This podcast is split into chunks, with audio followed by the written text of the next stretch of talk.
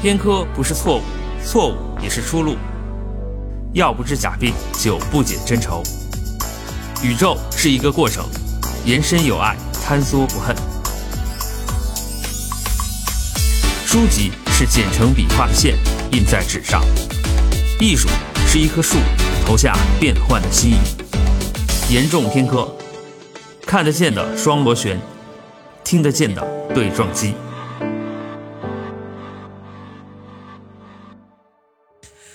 很高兴啊，又跟大家坐这儿聊聊天儿。今天呢，嗯、来我们呃严重偏科的朋友呢，是中国水产科学研究院的助理研究员赵志鹏博士。你好，志鹏。啊，大家好。还有是我们的老朋友，中国中医科学院中药研究所的工程师冷良博士。你好，冷总哎，你好，你好，啊，又见面了哈。我最近啊看了不少，就是网上那种快看的科幻的电影，包括小说的解读等等的。那个里面呢，就是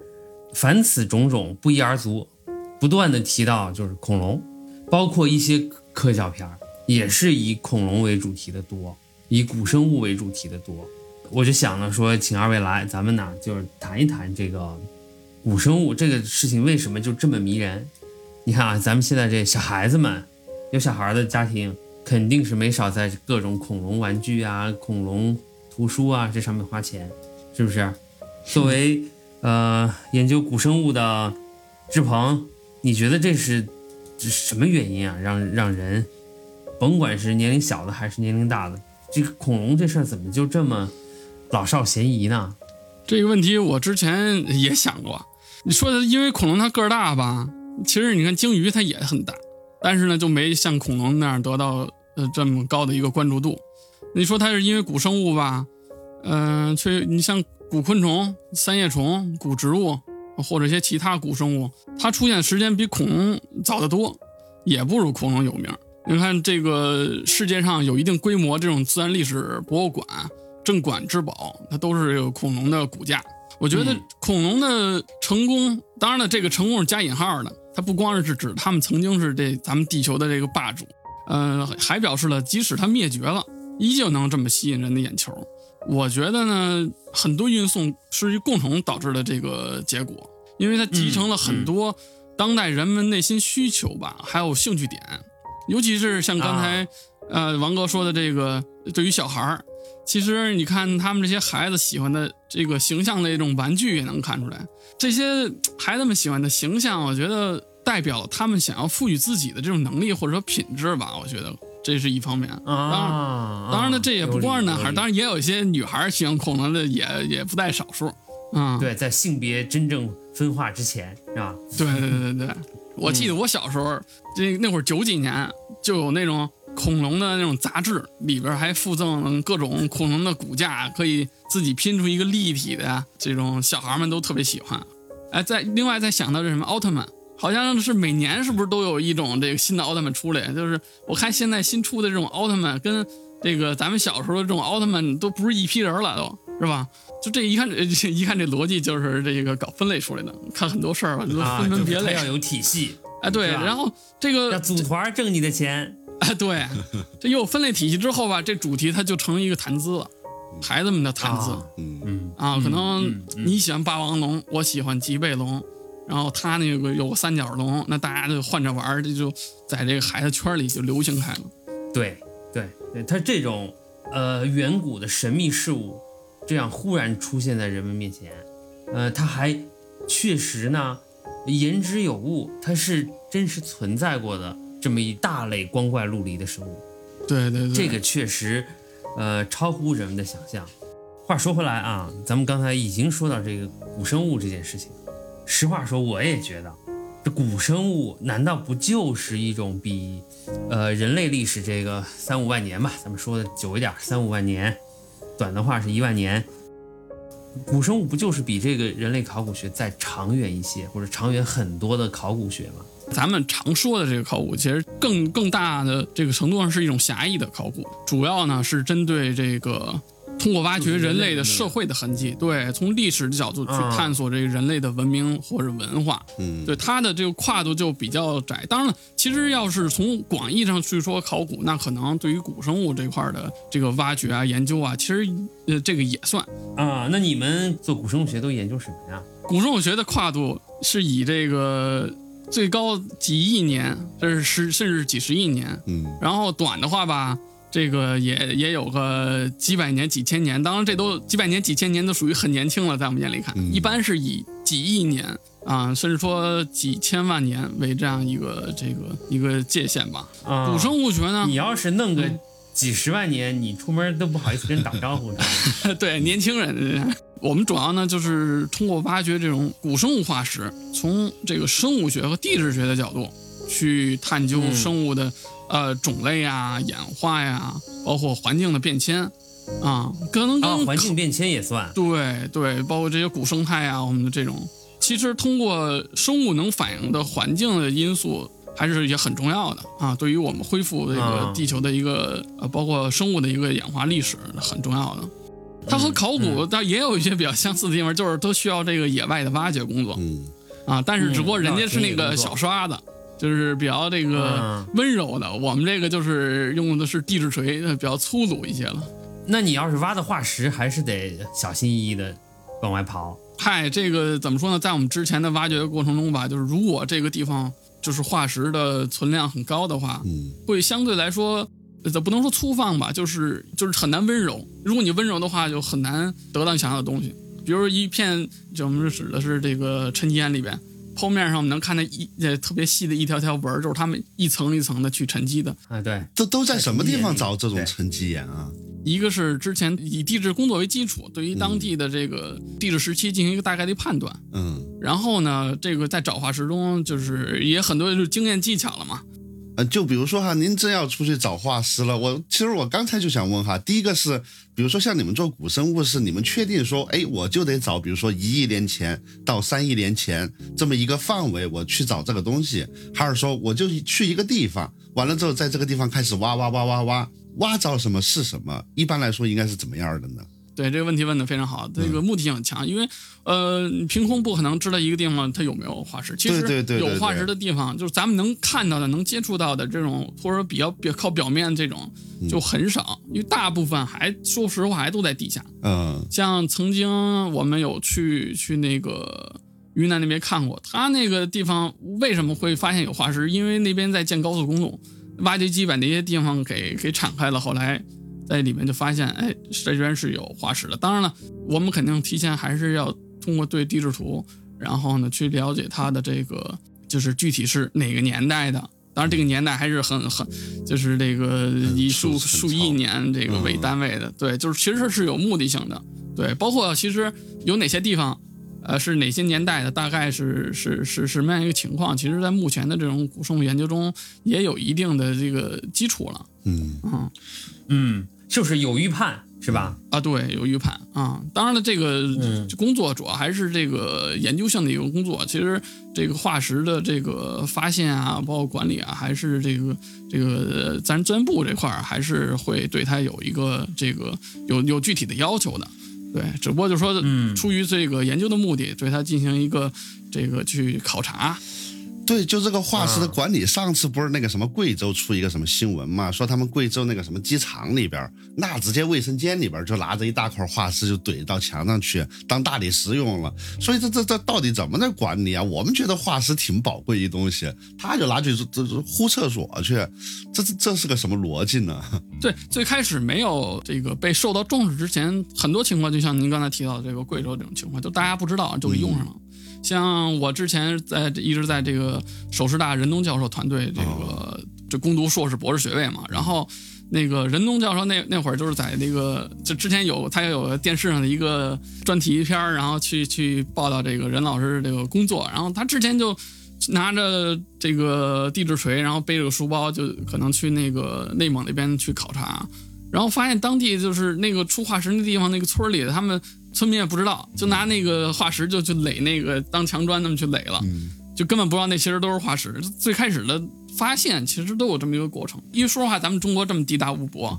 不可能说每一个地方每一个这个角落，我们都能探查到，很多都是先由这个当地的人发现，然后一级一级逐渐受到重视，然后慢慢的引起轰动，然后甚至说这个进一步的这个挖掘然后研究。对于我们普通老百姓来说，你比如说我们就算去野外去一个什么地方都是石头，我们怎么可能知道说，哎呀这一层石头，比如说一千万年，那一层石头一亿年，那谁谁谁来发现这个？就谁给他们先给定一个说这层石头就一千万年，那层石头就一亿年，这事儿谁来定呢？怎么定呢？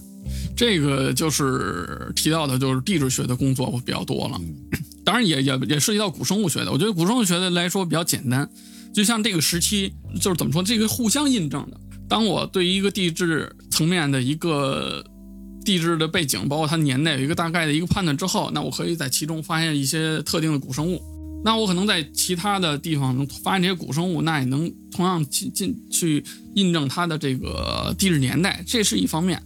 另外一个呢，就是地质学的一些手段了，包括这个曾经地球历史上曾经发生一些事一些事件，那可能最后就是在沉积的过程中，它都会留有痕迹的啊。然后是有规律的，对对对，有规律的。要不怎么说古生物学是地质学的分支学科？对对对，或者说也就是说地质学和生物学的一个交叉的一个学科。嗯，你呃，你翻看那大学教材，比如说地质学呃那种通用教材，里面一定有相当部分的内容是实际上是关于古生物学。对，那叫地质古生物学嘛，就是这样一个学科。对，刚才啊，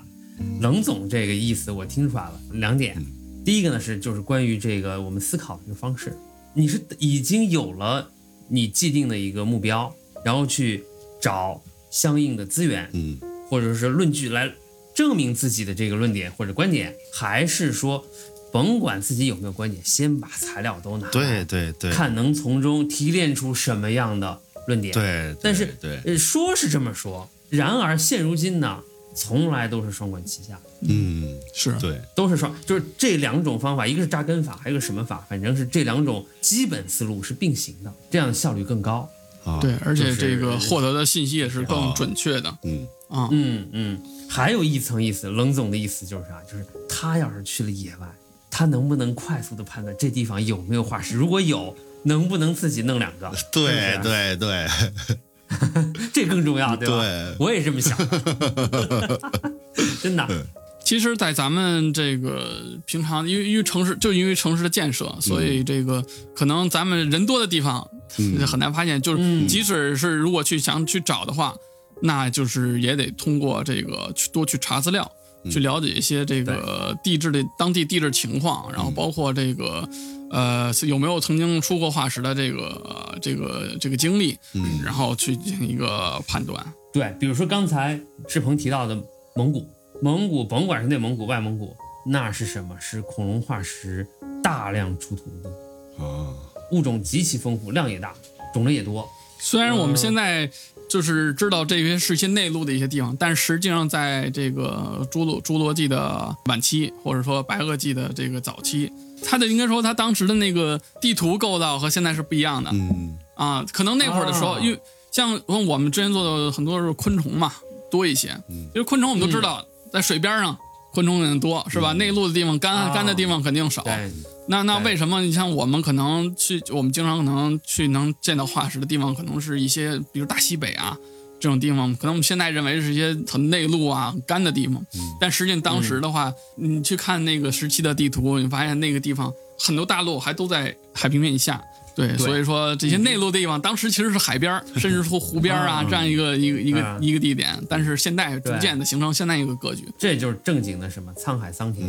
对对，比如说青藏高原，说是最年轻的高原，但实际上它是就是印度洋板块和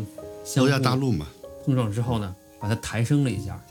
所以你看，在那个青藏高原，总是发现什么？在高山雪山上，总是发现贝壳。对对对，就海洋生物这个呃遗骸。嗯，对，大概其实二三十个百万年，它开始隆起，因为它的隆起之后，对，完了之后这些物种才产生嘛。所以在上面新产生的物种，就经常是几个百万年。那就是因为它隆起之后，它后果总得有一段时间来产生这些后果。所以根据它的隆起产生的那些物种是几个百万年，大概就是这样的。中国可能对于青藏高原的隆起这块研究还比较多，而且就是也因为有这个青海、西藏的这种化石标本的一个研究，通过这个去研究它的青藏高原的隆起的时间上来说，现在还有一些这个新的一些数据。就就很简单一个理解方式，就是这个植物，比如举例，这个它的生活的最高的高度是两千米这样一个海拔，嗯。啊，但是呢，我们现在在四千米的海拔发现它的化石了。嗯在当时他的生活生活那年到到现在，至少青藏高原就会隆起了这个呃两千米这样的一个思路。通过这个、哦。呃古生物的这样一个、哦。一个一个记录去推这个青藏高原隆起的一个时间的这样一个对对对，也是比较有意思一个鹏说的。工作。相互印证，对对对，非常 smart。对吧？这个就是说有一个相关的话题，就是地球生命数亿年，这遥远时空啊，在这个化石和分子尺度上呢，都是怎么表现？那化石咱们看见了，几亿年的化石有是吧？几百几千万年的化石也有。那在分子水平上有没有这样的有没有这样的表现？比如说咱们这个金族里面有非常非常保守的序列，用它可能那是不是就是分子钟啊？那个对，通过这个去推断它这个起源的时间啊，通过比较它们之间的这个核苷酸的这个变化的嗯，变化的数量。现在做其实做所谓的古生物很火，或者是古 DNA 这一个是现在特别特别火的。但是古 DNA 哈这个时间，我印象中撑死了也就几万年，比如说什么猛犸象啊，十万年，对，也就是大概骑完了之后找一点以前的骨头啊，从里边提一点 DNA。这个里边还有一个故事，当年很早的时候，九几年的时候，而且还是九十年代初，咱们的生物生物学研究还是比较差的嘛。当时就就从国外回来一位当时非常年轻有为的同志，回到这个北大，他就做了一个工作的，就是说他从恐龙的这个骨头里边提取出来 DNA 了，当时说是非常重大的一个发现。然后后来发现呢，它这个不是恐龙的 DNA，而是恐龙骨头里边还现在那个附着的一些微生物，什么细菌啊这些的 DNA。啊，对，有这么一个故事。也就是说啊，其实这个 DNA 想要保存下来是很不容易的，因为 DNA 虽然很稳定，但那那也只是相当于 RNA 来说，你就把 DNA 想象成一条特别特别长的麻绳儿，是吧？这条麻绳儿再怎么结实，再怎么牛逼，几万年下来之后，你就随随便便的这条麻绳儿也已经破的不成样儿了。除非你遇到一些那个非常夸张的条件，就比如说哐的一下把它冻到冰里边了，然后在冰原里边嗯待了好长时间。这就说，你如果想要直接的拿到这个古代的生物的 DNA，特别的困难。另外一方面来讲的话，是这样的，就是说我们是人，我们和植物之间分开也有几百个百万年了，但是我们其实跟植物共享很大一批的这个基因。我们知道说，大概一个碱基的突变速率大概十的负九次方，十的负九次方，也就是说大概其实十亿年的话。大概其十亿年的话，我们这里边每一个碱基都变一次，就基本上都变了，你根本就看不出来什么了。但是有一个好处就是说啊，如果是因为这个基因，如果是很早很早的时候就存在于我们的祖先，比如说，比如说这个基因是十亿年前，就在我们所有当时说我们现在所有生物，不管是人也好，不管是别的动物也好，别的植物也好，都存在这个基因，而且还能一直下来的话，我们还真能可以把所有的这个物种的这个基因都搂出来看一眼。看看它大概其实怎么演化的。比如说植物和人，嗯，他们共享大概多少序列呀、多少 DNA 呀、哎呦，这个我没有仔细的共享的序列是极少无比了，因为是这样的，就是我们嗯基因组是不停的在变的。但是呢，有一种啊力量呢，能保护一些区域，那些区域特别重要，你不能随便变，一变了的话，就对你自己这这个身体可能会有影响。你比如说有一个什么嗯基因管理的呼吸，管理的这个跟外界的氧的交换这种玩意儿，然后这个东西一变了之后，你可能这这整个立马这个生物就完蛋。就像这样的基因哈，它会在一个叫做所谓叫负选择，或者说叫纯化选择，我们叫 purifying selection，它会在这种负选择的保护之下，会让它很长时间不变。啊就它周围那些序列，你比如说人跟植物可以完全不一样，你压根儿就看不出来它们有任何相似之处。但是在这个基因的区域，它是可以保持相当高的一个相似度的。嗯嗯，有没有拿咱们的这个，就像我刚才说的，拿这分子序列，那或者说 DNA 序列也好，去和呃化石或者其他呃层次的这个研究发现相互印证的？就是说，我们特别你你你刚才提到一个分子钟哈，就是这个分子钟哈，一般是怎么定呢？你比如说，我们现在有很多个物种，比如说我们有人有猩猩，完了之后有马有牛这样子，我们想知道说谁跟谁最近是吧？谁是谁他舅，嗯谁是比如说谁是谁他的亲弟弟，谁是表弟，然后谁隔了三层四层，大概是这么一个关系。我们就把所有这些物种对对，搞过来，然后给它建一个树。那么这个树建起来之后哈，其实有一个特别重要的事情，就是我们得确定说，我们这个树建起来是计算出来的。我们需要知道说，比如说我们这个树里边中间有一个叫节点，就像树的分叉那种东西。我们想要知道说这个时间大概其实是怎么样的。这个时候我们需要最重要的一个东西就是所谓的化石证据。我们需要在中间找着一个什么地方有这个化石证据。这个化石证据是怎么找呢？就比如说，我们知道说有一个什么什么生物，它不可能早于什么时候出现，或者是我们知道说有两种什么什么生物，根据我们这个化石证据来看，这两类，比如说动物和植物，大概其实它们应该是什么时候分歧的？最早的动物什么时候出现？最早的植物什么时候出现？那那个分歧时间应该就在它们前边一点儿，对吧？所以我们就需要这样的东西来给给我们做一个校正，让我们把这个数搞得准一些。是的，这就是我的问题。那你看，呃，志鹏呃做这个做古蟑螂嘛，古蟑螂，白蚁啊，也算啊对 蟑螂啊。呃，算是一种蟑螂吧，啊，呃，这个蟑螂和白蚁是一个属的还是怎么着？呃，现在就普遍认为这个白蚁就是一种食木蟑螂，它只不过就是说这个具有一些特性，包括真社会性啊这样一些特点，可能跟蟑螂这个产生了有比较大分歧，但是实际上从它的演化角度来讲，它其实是蟑螂的一个分支。白蚁跟蚂蚁还不是一码事儿。它们是两个，可以是这么说吧，这个白蚁是蟑螂的下的一个分支，然后呢，蚂蚁是这个胡蜂下面的一个分支。蚂蚁属于蜂类，它但是它们很像，都不是一个目，对，都不是一个目的，就是有很像的，就是趋同进化嘛，就是它会嗯产生这个表现很像，但是实际上它们属于不同的进化支。等会儿我捋一下，就是蚂，咱们平时见的那黑蚂蚁是那个蜜蜂那一波的，呃，对，呃，对，应该说更更贴近这样，应该就是马蜂，马蜂那一波，因为它蜂叫细腰蜂。啊嗯，就属于细腰蜂，腰特别瘦那种，但是蜜蜂属于广腰，就是说这 腰很粗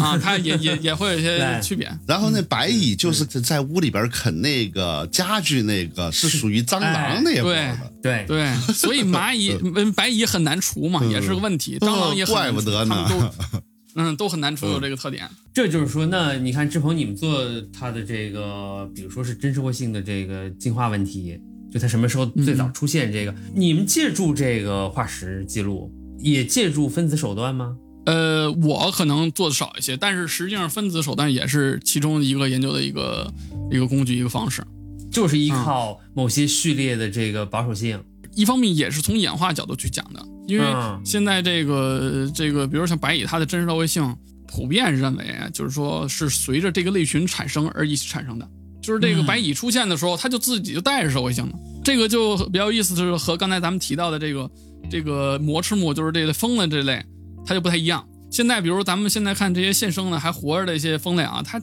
你看蜜蜂、马蜂、蚂蚁这些，它们也具有真社会性，具有很高级的这个这个社会行为。再往前，就是或者说它们的这些姐妹，比如说其他属或甚至说这个其他科的这种结缘，它们之中可能会出现了，就是从独居的到真社会性的中间的各个阶段啊，就可能他他最开始这个能自己就是属于独居的，然后慢慢会发现他出现了这种可能会抚育后代的这种行为，哎，然后慢慢慢慢的就是他一个一个过渡过去的。但是白蚁目前没有发现这个情况，白蚁似乎就是它这个出现的时候直接就这就突然突然出现了，这是我们感觉的。但是实际上，作为我，我一直搞科研，我觉得这事情很神奇，就像是生命出现，突然一下就，就像那个怎么去形容生命的出现，就是说概率多低，就是说一个来一个龙卷风，然后刮了一堆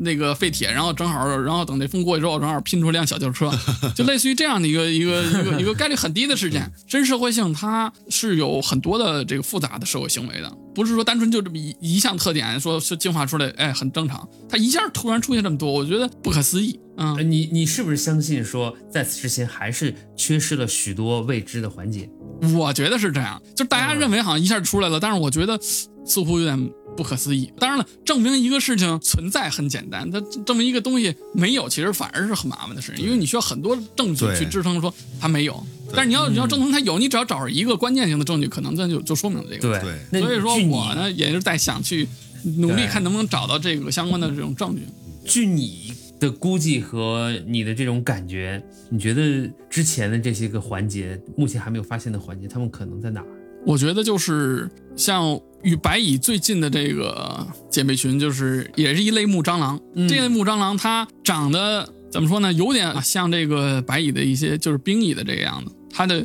头是在它这个前胸背板下面覆盖住的，然后但是有一些特征很像，而且它已经出现了这个木食性，包括这个育幼，就是它这个父母会一块儿去抚育他们的后代这样一个特点。嗯嗯嗯，对嗯，你觉得这算是找到了至少一个中间这样一个阶段？现在这个不好说，因为为什么？因为咱们提就即使因为连，现在它其实还是蟑螂，就是咱们说的说实话，啊即使只是过渡，但是这个过渡状态是蟑螂的这个状态。啊，但是白蚁中有没有出现过这样的一个状态，或者说有没有在这个状态的基础上进一步演化出一些更新的真社会性的一些这个特征的一些新的出现？那现在这个证据还还很少、啊，或者说这个不充足。关于这个白蚁的真社会性这个问题，就是它的这个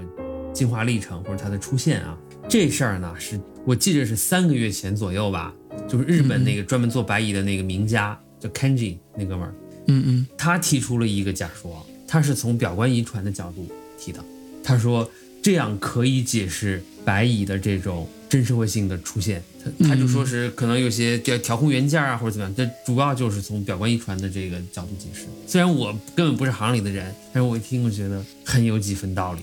这问题特别有意思，而且它涉及了其实很多领域都可以去辅助去解释这个事儿。举个例子说，那可能我是从这个化石啊，或者琥珀里的这种证据去去找客观实在的证据，因为我摆在那里，那那是一个最最这个呃确凿的一些，包括什么呀？对于真实社会的研究还有很多其实理论上研究啊，包括这个呃促进受应产生的这个这个压力是什么？那还不如是是说是就是对环境是呃压力的这种响应啊，对，肯定是对于环境的响应。啊。对，这个是是这个是肯定是没有没有没有质疑。要不，同样在白垩纪时期，为什么蚂蚁也出现了如此相似的这个真社会性呢？哦，是吗？这但是白蚁要早一些。哦白蚁呢，就是它的起源要早一些，要比这个蚂蚁啊。当然，现在可能在这个缅甸琥珀里发现，这一亿年前的蚂蚁中也有这些反映这真社会性的这个东西。但是实际上，在更早的时期，可能一点三亿年前，这样这已经有白蚁的这个化石的出现。你你从化石里边怎么能看到说这这些白蚁有社会性呢？这个形态，它们的形态。形态，像这个刚才咱们提到了这个说这个分子啊，嗯这个这个这古 DNA 的研究，在这个一亿年前的这个白蚁，无论是化石还是琥珀里，这种这种古 DNA 是不可能去去去观测到。基本上对于古生物的研究吧，就是说，呃，主要还是从形态学上的，尤其像像恐龙这种，它都现在都没有。现生作为参考，那可能在过去，那只能是有以形态学为主对啊，那这个恐龙它有没有社会性呢？目前没有任何说它有社会性的这个、这个嗯证据啊，而且实际上也是一个概率极低的事件，因为社会性可能它有不同的这个等级啊，那可能有半社会性、嗯呃准社会性、亚社会性，它有这么、这么几种嗯去定义的。就是目前反正所知道这些呃恐龙的这没有相关的证据啊。那也挺奇怪，因为因为恐龙完蛋之后嘛，恐龙完蛋之后，这个地球基本上就该我们哺乳动物要崛起了，是吧？在咱们哺乳动物里边，对你想有社会性的，那可是真是不少不多，真社会性的不多。人不是真社会性，啊，人都不是。这个这个人的真社会性，这是一个怎么说呢？是个文化概念曾经受过争议的一个问题。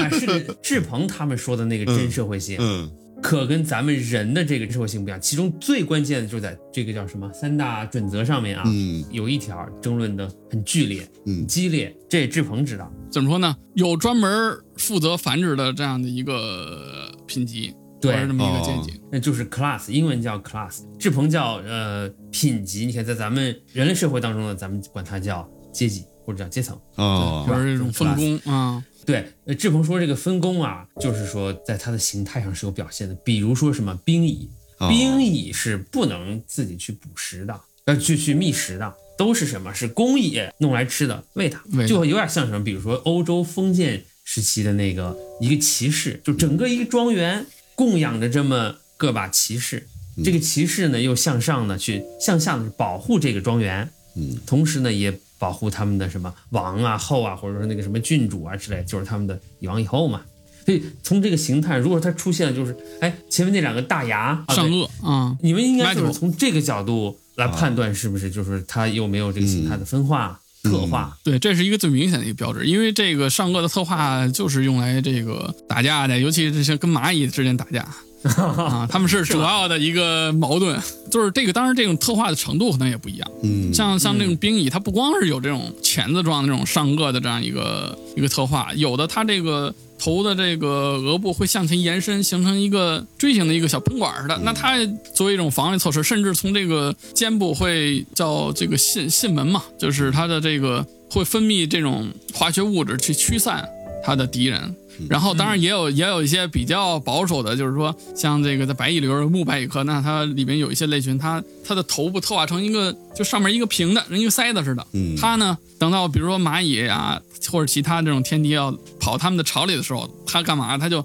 拿头去顶着那个洞口，当一个塞子堵上，不让别人进来。啊，可能攻击性没那么强，但是相对来说防卫性要高一些。嗯嗯，嗯，这中间啊，就是这形态确实纷繁复杂，也特别多样。所以呢，这就自然而然的让人想到一个什么问题呢？就是比如说是科学家啊，通过对生物的这个亿万年的这个发展变化的这过程的这种探究啊，方方面面的，呃大尺度的、小尺度的、微观尺度的，你们作为科学家有没有感觉到时间的流逝它是有方向性的，或者说时间这种流逝它有不可逆性？是的，它的确是有不可逆性，但是它实际上这个很难讲方向性，因为这这个玩意儿也还是基本的这个物理定理。就首先是把，熵这个会增，对于一个复杂系统来说，完了之后它的那个整个完备度又会增加。作为一个生物系统，它有各种各样的成分在里边儿，然后大家在里边儿怼来怼去，它实际上有两个方向。嗯嗯第一个是这个系统越来越复杂，但是第二点是这个系统越来越有序。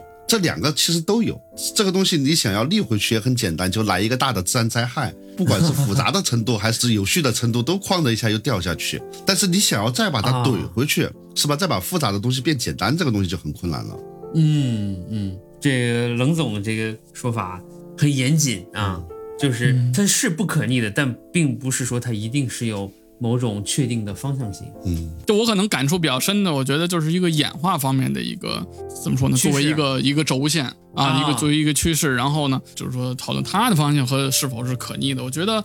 就像刚才说，没有一个明确的一个方向，但是它它是基于什么？是基于环境，基于环境的变化。比如说举例子说是生存环境饱和了。在在水里的或者天上的这种生态位，那可能是空出来的，那可能就会有这种演化的方向是朝着天空和向这个海洋发展。举例子说，天空中就由于火山爆发、陨石撞击地球，导致天空中全都是这种尘埃啊，导致天空反而不是一个生适合生存的环境。那可能随着长时间演化过程，它们可能还会回到回到陆地上，对或者甚至说像海水，在海水中这个的一些物种，那可能还会回到岸上。嗯，对，这这种这种就是啊我感觉还是随着环境的一个变化而变化的，这是一个。另外，就刚才咱们也提到了这个，说这个社会性真社会性昆虫它的出现，它这种趋同进化的这种出现，对，啊这算不算一种方向性呢？那我认为它是是一种属于一种方向性。啊，它就是怎么说呢？它在它肯定是受到环境压力了，然后甚至说包括一些选择，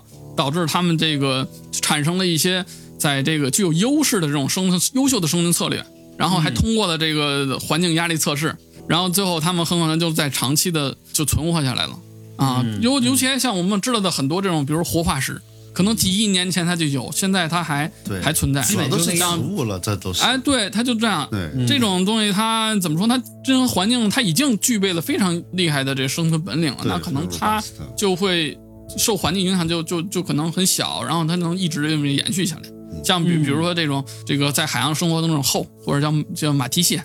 嗯。在那个沿海地方会很多的那个 horseshoe crab 嘛。然后它在地球上生活的就几亿年了，然后整体形态也变化的不是很大，它们就能很好适应这个海洋的生存了，是吧？但是有一个不利因素就是人类的出现，可能当然，我们也现在已经有这个保护的这意识去保护它，但是就是说，如果我们不加以克制的话，那可能对他们来说，那我们就是一个严重的一个环境变化，嗯，可能会导致他们的一个一个一个灭绝。嗯，对，是这样，这是我认为它一个方向性。刚才可不可逆的话，就是刚才也提到的，说像最开始的这个生命是从海洋中出现的嘛，是吧？嗯，那那个随着这个这个环境的变化，能有可能海甚至说海洋的环境可能呃也饱和了，那这个生态位就是也需要转移，那慢慢的慢慢的随着时间的变迁，随着这个物种的演化，它们走上陆地了。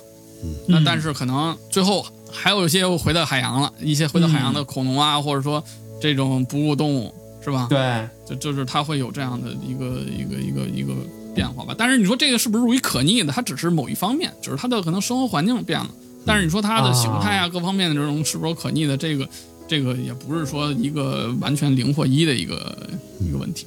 嗯，这个二位的这个解释既专业严谨又呃很生动。我我有一个问题哈，就是就是这个白蚁和蚂蚁都是生活了上亿年，而且它们都是跟恐龙，当时跟上亿年嘛，那肯定跟恐龙在一个时代待过了。对，然后对于这些物种来说，其实也是很奇怪。你想，它们一开始的时候适应的是一个恐龙作为主导的环境，现在这几千万年吧，适应一个哺乳动物作为这个主导的环境，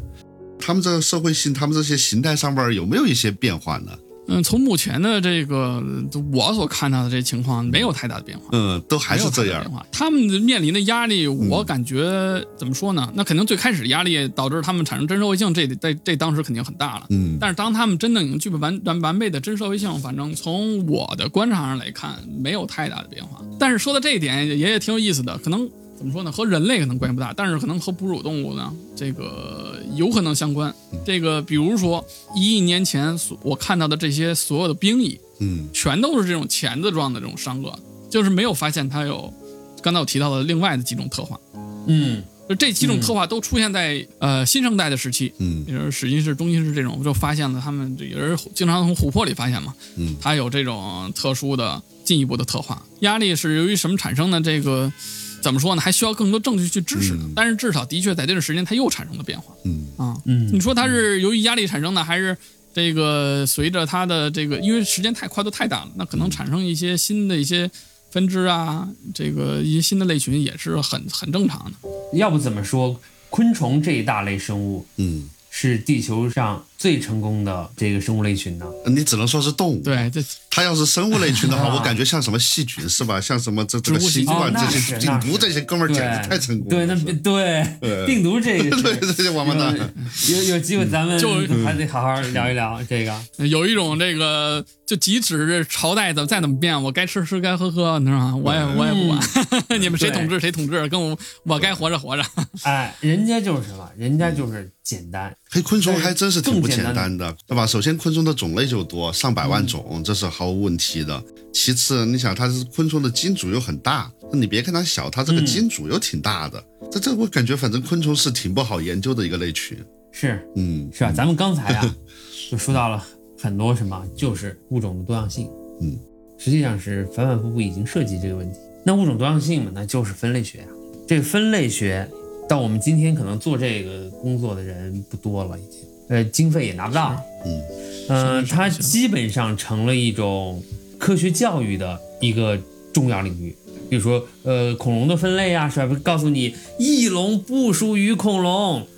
它不是真正的恐龙，就这种事情是不是？哎，但是回过头来看，我们从科研的角度，分类学的价值到底在哪？呃，尤其是今天来说，它还有用吗？那肯定是有用的，这个是生物学研究的基础，就是、啊这个是一直存在的。你看，像最开始的描述生物学的阶段，这个时候当然它它可是作为一个主体的一个重点了。嗯，因为首先要去认识这个自然界的这个各个各种生物，然后从形态学上给它们分门别类，然后比较分析。那个你看，截止现在目前，呃，世界上也发现了差不多一百三十多万个物种。然后呢，呃这如果想对它们进行一个系统性研究，必须肯定要是有一个已经建立好的一个分类体系，是吧？尤其到了这个实验生物学阶段，选取的研究材料肯定是要已经确定的物种，比如同同样的这一个实验，它的实验材料必须是同种的，可能拿着两个相似但是不同种的这样的一个东西去作为研究材料的话，这这这种就没有没有意义了，相当于是。得出的结果也是不可信的啊。不过的确到了这个分子生物学和当代生物学这个阶段，怎么说呢？一定程度上，它还这个使这个形态的分类学这个之前这些工作还进行了一个定量的一个验证，还有一个修订啊。啊，因为比如说现在的这个分分子的鉴定啊，这样一些工作，嗯其实也是又反馈到这个分类学上这一块儿。但是这个分类学它，呃，它的确现在可能不是这个不是生物显学的一个，不是热门，对对，不是热门，不是显学，但是它是作为一个基础的一个底层的这样一个最基本的一个前提。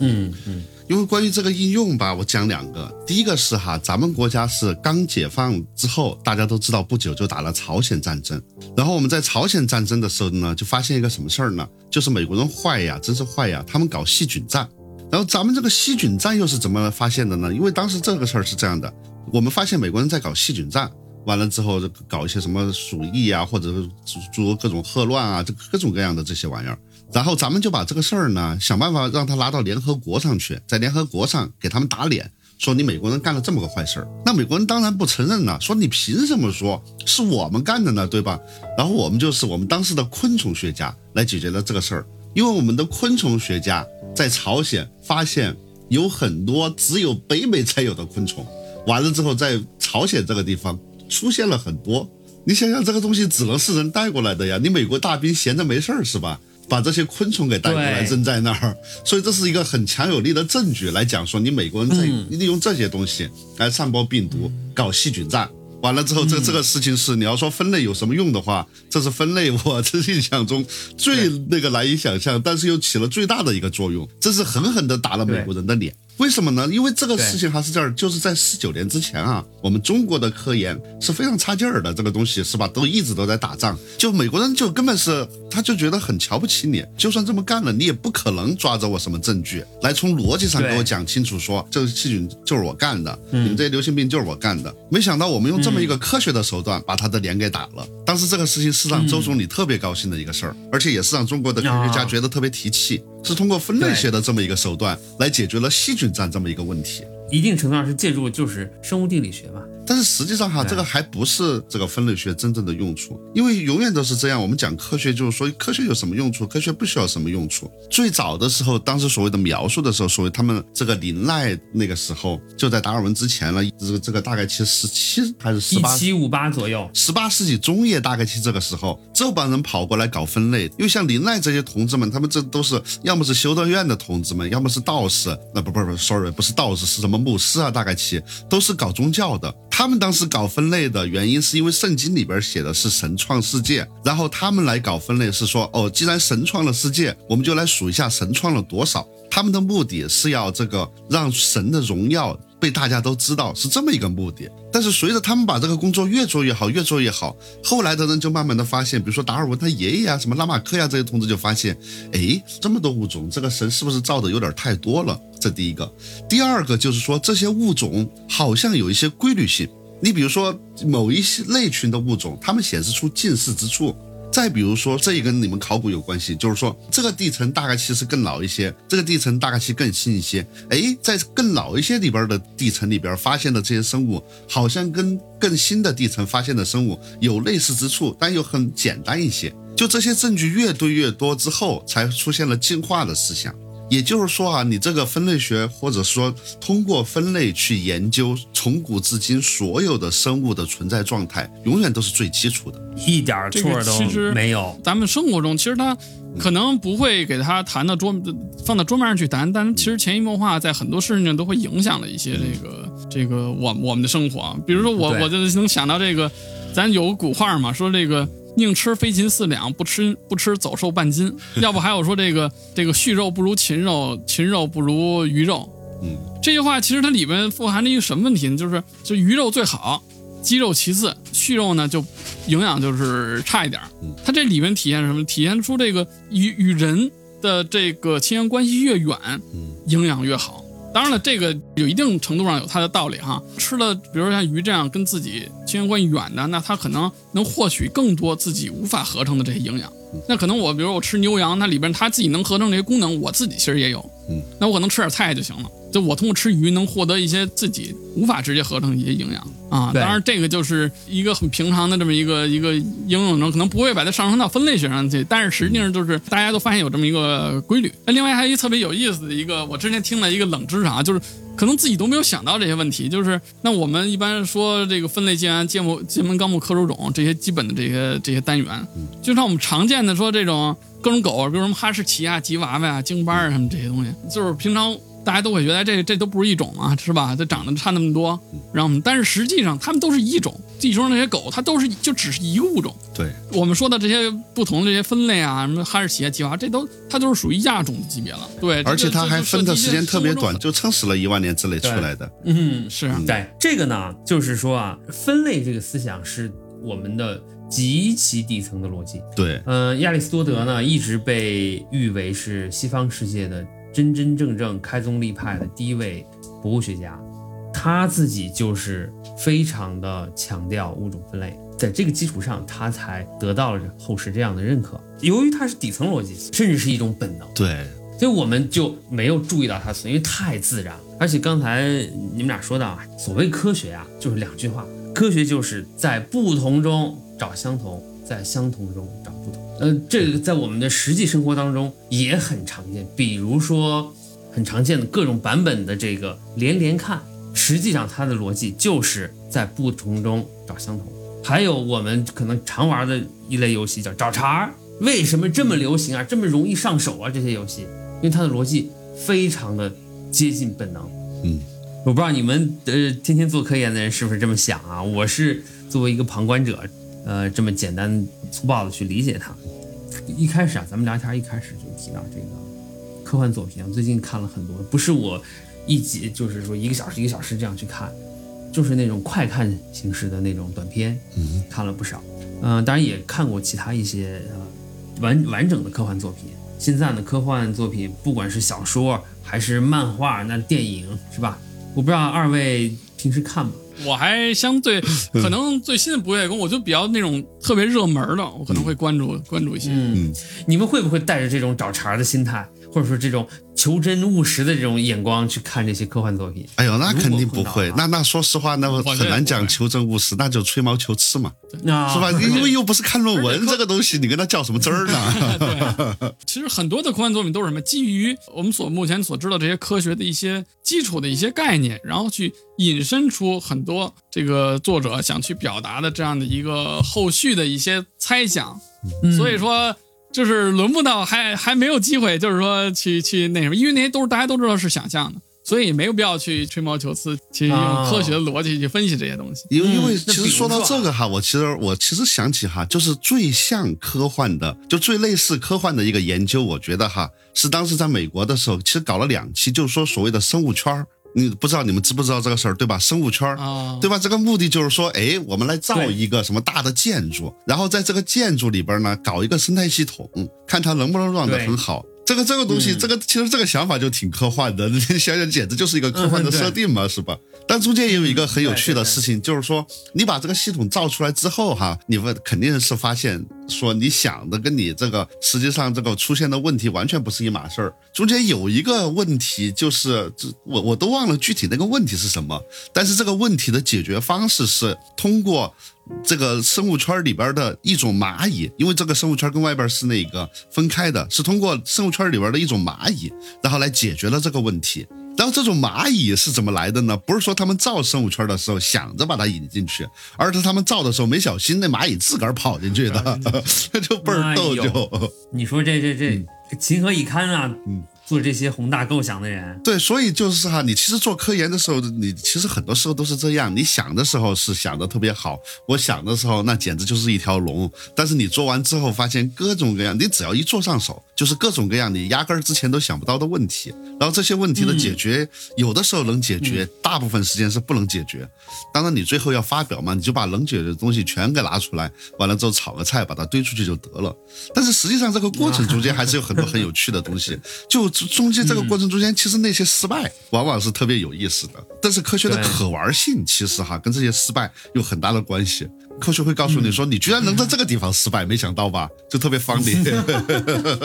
很多的结果不还都是从意外中这个发现的？咱们还是说这个科幻这个事情啊，嗯，比如说我们呃三个啊坐这儿看一部科幻片儿，嗯我们去电影院看了。我们虽然不是本着吹毛求疵或者挑错的这种心态去的，嗯但是哎，一不小心哎，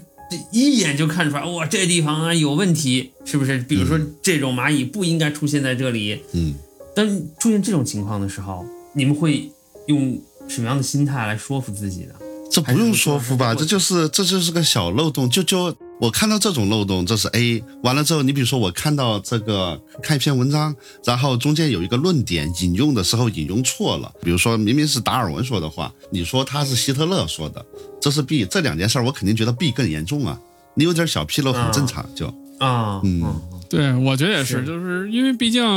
这个拍摄的时候，那或者说制作的时候，那大家都不是这种专业人员嘛，嗯。那这种出现的这种这种这种情况，我觉得很正常。嗯嗯，而且尤其是科幻作品嘛，大家都是抱着就是关注点肯定还是在情节好看就行。新的这些东西，可能在我个人认为，我觉得可能比如我看见电影中这个有哪些东西是不符合我所知道的逻辑，我可能就会向边上人炫耀一下，我哎看这弄错，你看我知道，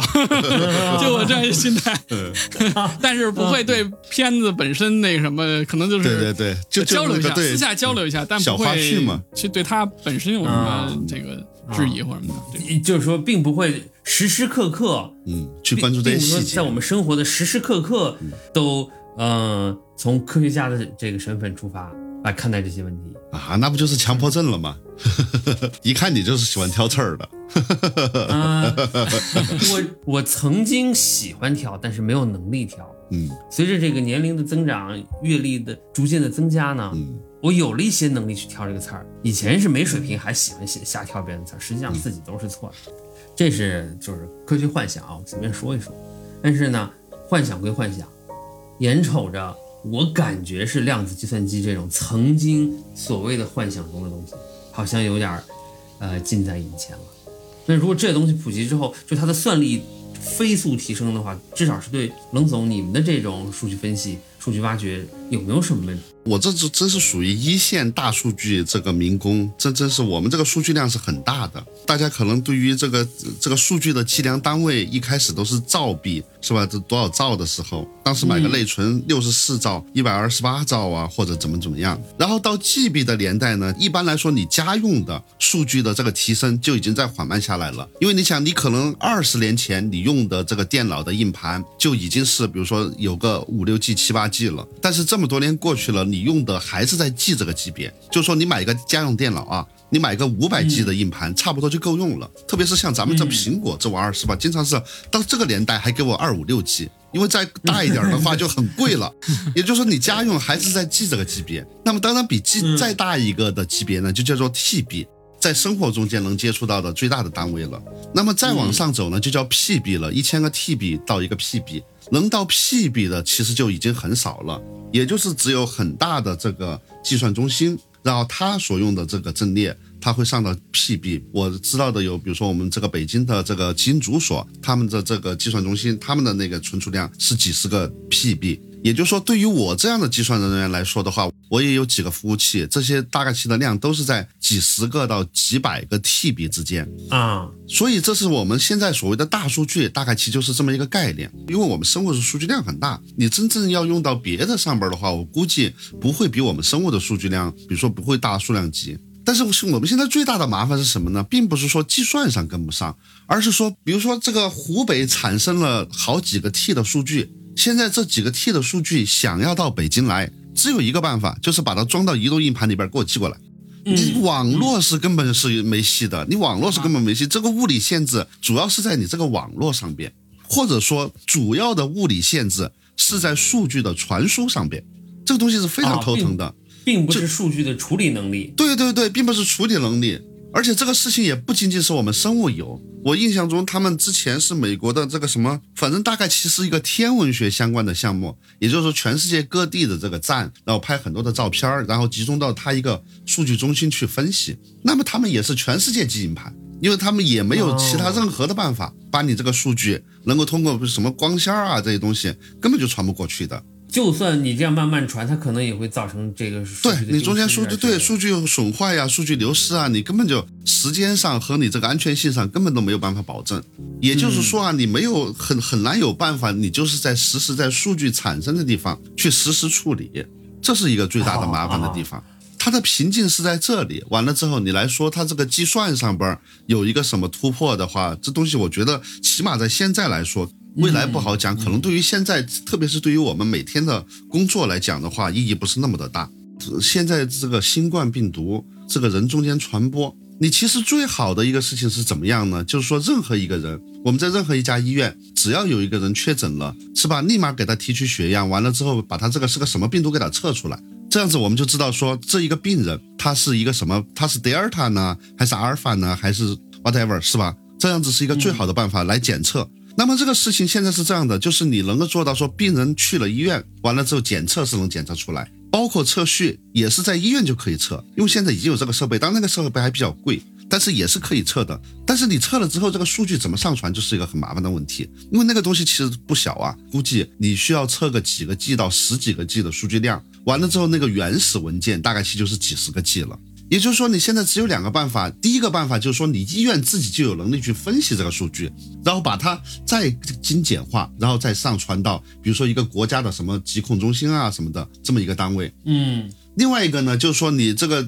你医院把前面这些跟实验相关的都已经完成了之后，你是把它这个数据全部上传到国家疾控中心，让国家疾控中心一起去进行处理。但是问题就出现在这里，就是说你到医院这一块儿，你只要有钱的话，你把它测出来，那个东西都可以，因为这只需要涉及到你做实验，不需要涉及到你动电脑，不需要涉及到你要做一些什么操作。也就是说，你做一下培训完全可以，但你一涉及到这个数据的分析，相当于是需要另外一个领域的人来进行操作，不是说你在这个医院找一点人，你教他说你这么干这么干，他就可以把它做得很好，这就不是这个样子了。你必须要有一个专门的人，所以这就又很难做到。所以现在的问题就是，你产生数据的手段很多很快，而且这个手段还在不断的更新。但是你怎么样把这个数据从它产生的地方，把它运送到它分析的地方去呢？所以这是一个麻烦事儿。了解。现在就量子计算机嘛，主要可能更适用于解决的是一些数学问题。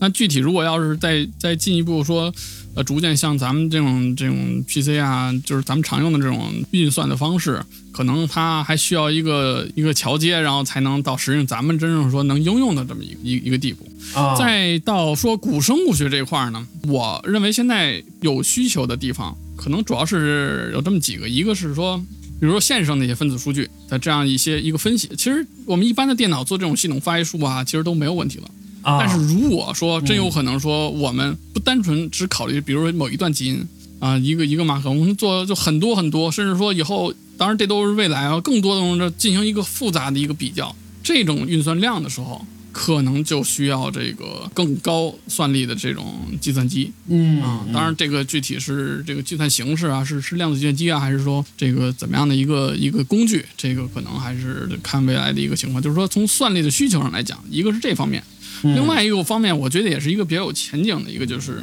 就是我们现在做分类是相当于通过人去分去主观的，嗯，在未来就是说通过这种人工智能的方式，我们让机器去让它去进行一个分类，判定出这个鉴定出这是是是什么种类。那现在其实也已经已经有一些应用了，比如说这个你看我们用的 A P P。有有对那个花瓣铝哎，花瓣铝那种，就是你拍图片，它能告诉你百分之多少的概率是什么什么植物，那可能另外呃有百分之二十可能就是另外一种，它给出一个概率啊，给出一个一个鉴定方式，它应用了一定的这个就是人工智能的技术，嗯，但是随着人工智能和包括刚才提到量子计算机这种高高算力的这种发展，就是未来如果能搭配在一起的话，那可能像我们人分类其实是有一定程度的主观性的。嗯，包括呢，可能不同人最后得出结果都不一样，嗯。但是这个通过人工智能包括量子计算机这种协作的方式，啊，进行一个高算力，然后还非常有智能的这样一个方式，相当于就把这份工作交给另外一个怎么说呢？一个另外一个权，另外一个更客观的一个一个一个权威，他给出他的一个判定嗯，啊，而且他的判断经常是一种定量性的。处理复杂的问题或者更复杂的问题，特别是这种各种因素它的这个加权啊，这种分析就要客观的多，对，是吧？是像现在嗯最近的比较热门的一个话题，就是说这个谷歌团队他们用这个人工智能技术去预测这个蛋白的结构嘛。对，这个相对来说就是用这这人工智能技术就把这个预测这种东西，你看它已经达到了一定很高程度的准确率了，已经甚至可以和冷冻电竞的结果去去靠拢了。这种技术的一个爆发，那肯定会引发一个后续研究的一个爆炸，就是嗯嗯。呃，那这样的话，通过这种如果说人工智能准确度越来越高的话，那这个产生数据的这个速率或者是数据的产生量可能也会井喷，对不对？这个时候还就是回到刚才冷总说的这个问题，数据大规模产生之后，如果你现场就能算，那就罢了，是吧？如果不能算，你还得往别处运送，或者说要进行这种原始数据的交流的时候，那可能问题。但是我们这个要如果做刚才提到说古生物学鉴定，或者说现在的即使是说线上的这种的鉴定，其实要相对来说好一点，因为它可能计算的一个终端可能已经有这个经过了多少次的这个训练，然后包括它一些基础的数据。那我可能提供的就是这个，比如我这边我拍了一个虫子，我不知道是什么，我给它上传过去，然后它那边通过一一系列复杂运算啊，这个都比较能集中在集中在它的终端上。然后最后给我反馈一条，就是这个结果是是是什么？你需要的样本量，其样本其实不是一个很大规模的。嗯但是我我在想啊，我我在这点儿有点不同意见。其实这个东西哈是这样的，就说现在看起来样本量不大，往往还是因为这个技术手段还比较少。你比如说很简单，就一个虫子，完了之后你给它做一遍内部的扫描，对吧？因因为你现在是拍一下表面的这个东西，完了之后你可能正拍、竖拍，这边拍这边拍，撑死了七八张、十几张照片就可以。但是你想想，这个你给它做一遍内部的扫描，这个数据量就可以很非常的大了。对于我们所有的虫子，我们都可以给它做内部的扫描，这这个肯定对于我们分类是好处特别大的嘛，对吧？它体内的结构是什么样的？对对，我们做过很多，然后像这琥珀啊，还是说做现成的昆虫，基本上还不是特别大，可能就就就可能就是五毫米、对五立方毫米的这样一个一个直径的这么一个有圆，可能最后生成的数据就大概就是需要几个 G，而且还不是分辨率特高的那种。对对，是的，是是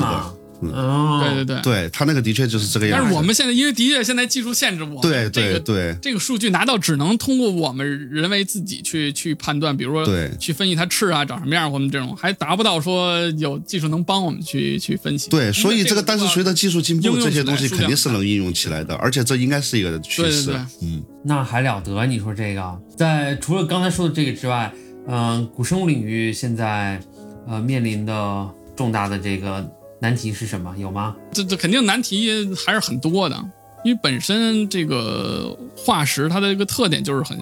很很稀少，啊就是说白了就是啊可可供研究材料，说实话还是有限。嗯啊，当然了，我还不错的是，我国还是比较地大物博，我们的这个 嗯 这相对研究材料相对来说还是还是还是还可以的嗯嗯。然后其他就是些这个问题，就是这个化石，因为它的这个埋藏学特点，它上面能保存的信息有限有限的，尤其像这种沉积岩上面能发现那种印痕化石，嗯，它就是一个平面的对啊，然后那个上面可能就是什么颜色也没了，然后那个。就相当于好家伙，我们就我我跟人开玩笑，我们研究化石都是经过降降维打击的，就全全从三维变成二维的了。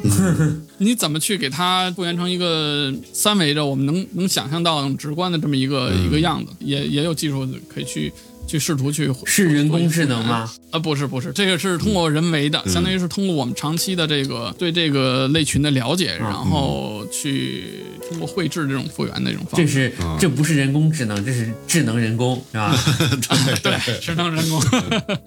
不还不错的是，就像那种琥珀这种材料，它就是对，呃，能三维立体保存。嗯就我就是经常有一些形容词去形容琥珀嘛，什么时空的胶囊，然后这个时空的传送门，就这样就能够窥探到当时那种状态，立体的。对，啊、但是也有它的难点嘛，就是它立体保存，那它它这个信息保存的更多。嗯那我怎么能把这信息都展示出来？嗯刚才提到的说这个做这个 CT 技术，当然在化石领域就 micro CT，它就是很微小，只做这么一小个区域的，嗯，就有这方面需求。当然也不一定都能做出来。啊，对就是说这还不一定都能做出来。不一定都能做出来。现生的其实还好，现生的还好，就是说那什么。但是如果要是琥珀里，当然也有化石上可以做的，化石有的时候也可以保存成这种，就比如尤其特别小的啊，啊这种，然后它保存的时候也相对来说能立体的，因为它受到的地质作用就没有那么强了嘛。嗯，就是也不是说没那么强，就是说可可以就是依旧保保留它这个立体一个姿态，嗯，所以可能还那它那个里边那些内脏的东西也都全留不下来了吧？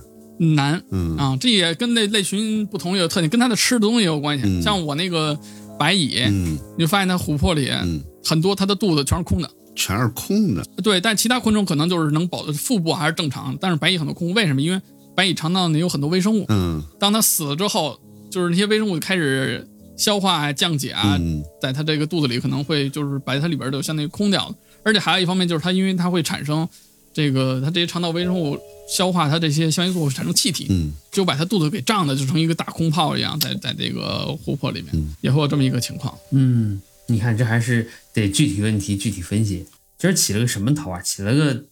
恐龙玩偶恐龙和变形金刚的头是吧？对，嗯、杂七杂八的呢，说了不少，特别是中间关于这个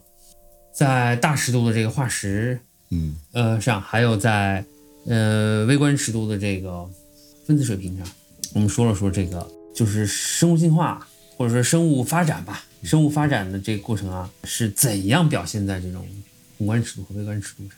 还有就是二位关于生物学当中透露出来的这种时间的方向性和它的这个不可逆性，解说很精彩，是我完全没有想到的。嗯，跟我看到的呃书上的一些分析呃也很不一样。当然，那个分析是怎么说？是做科学史的人的分析，你们是作为一线的科研人员给出的结论，嗯、更鲜活，也更真实，呃，受益匪浅。嗯、再次感谢二位，嗯嗯、大周末的啊光临我们的节目，再次感谢二位。你也辛苦了，今天也聊得很开心。对对，嗯。我觉得多听听咱们不同的这个各家的观点啊，我觉得是也是受益匪浅啊。对，其实这样也很放松。对对对，是，这是我们追求的一个嗯。效果。如果说请同一个窄小领域的嗯，学者一起来，可能就冲击力不够，都是都太熟了你在做什么啊啊？对我在做什么，大家都知道。那这个时候呢，很难形成什么，就是在一个大的科学共同体内部，嗯，各个不同的领域之间的交流。对，而且奇怪的知识又增加了。是啊，是 对，要是同一个领域内，大家一个问题来，大家脑子里都想的是一个事儿。对，说来说去越说越小。嗯啊，对对而且说着说着呢，可能就有些话就不方便说了，是吧？